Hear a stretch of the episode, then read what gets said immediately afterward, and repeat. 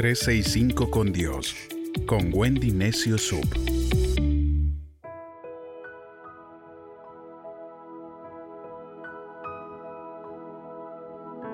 ...17 de septiembre... ...Proverbios 17... ...risa y paz... ...el verso 1 de Proverbios 17 dice... ...es mejor comer pan duro en paz... ...que tener un banquete con pleitos... Hay quienes materialmente lo tienen todo, excepto la paz. Y me recuerdan a aquel hombre que salió de vacaciones con su familia, se fue a unas playas paradisiacas del Caribe y apenas llegó al lujoso hotel puso su maleta finísima sobre la cama, sacó su ropa, sus zapatos, su dinero, sus perfumes, sus problemas. Y por el contrario también conozco familias que son ricas en Dios. Él provee para todo lo que necesitan y disfrutan de paz en su casa. ¿Cómo preservamos a nuestra familia en paz cuando escasea el dinero? En primer lugar, poniéndonos de acuerdo para orar. El no dejar nuestras ansiedades en Dios hace que todos estemos tensos y propensos a la irritación y a las peleas. Muchos matrimonios han sido sumidos en crisis profundas y aún en divorcios porque no soportaron unidos las crisis económicas.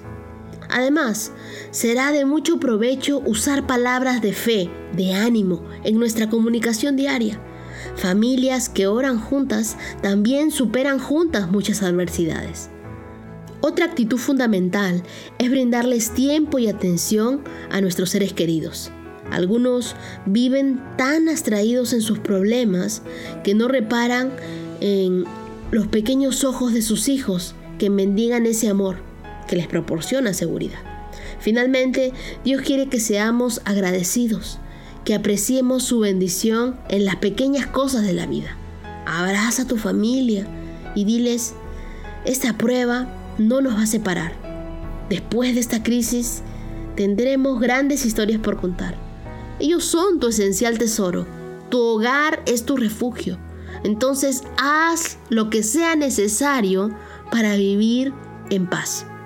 La Biblia dice en Proverbios 17, verso 22, el corazón alegre es buena medicina, pero el ánimo triste debilita el cuerpo. A lo largo de la vida siempre habrá algo que trate de quitarnos el gozo. Si no es un vendedor gruñón, es un familiar molestoso, un amigo envidioso, un ex obsesivo, un cliente mal pagador, tantos otros, ¿no? Entonces que no nos pase los próximos 20 años permitiendo que la misma gente y las mismas circunstancias nos frustren. Cambia la manera en la que las abordas. Lo que te está molestando ahora no tiene que hacerlo más. Puedes escoger mantener la calma y estar tranquilo e inalterable. Recuerda, una actitud relajada va a alargar tu vida.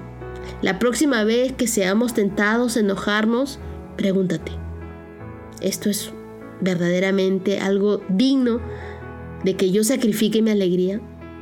¿Esto verdaderamente vale mi paz?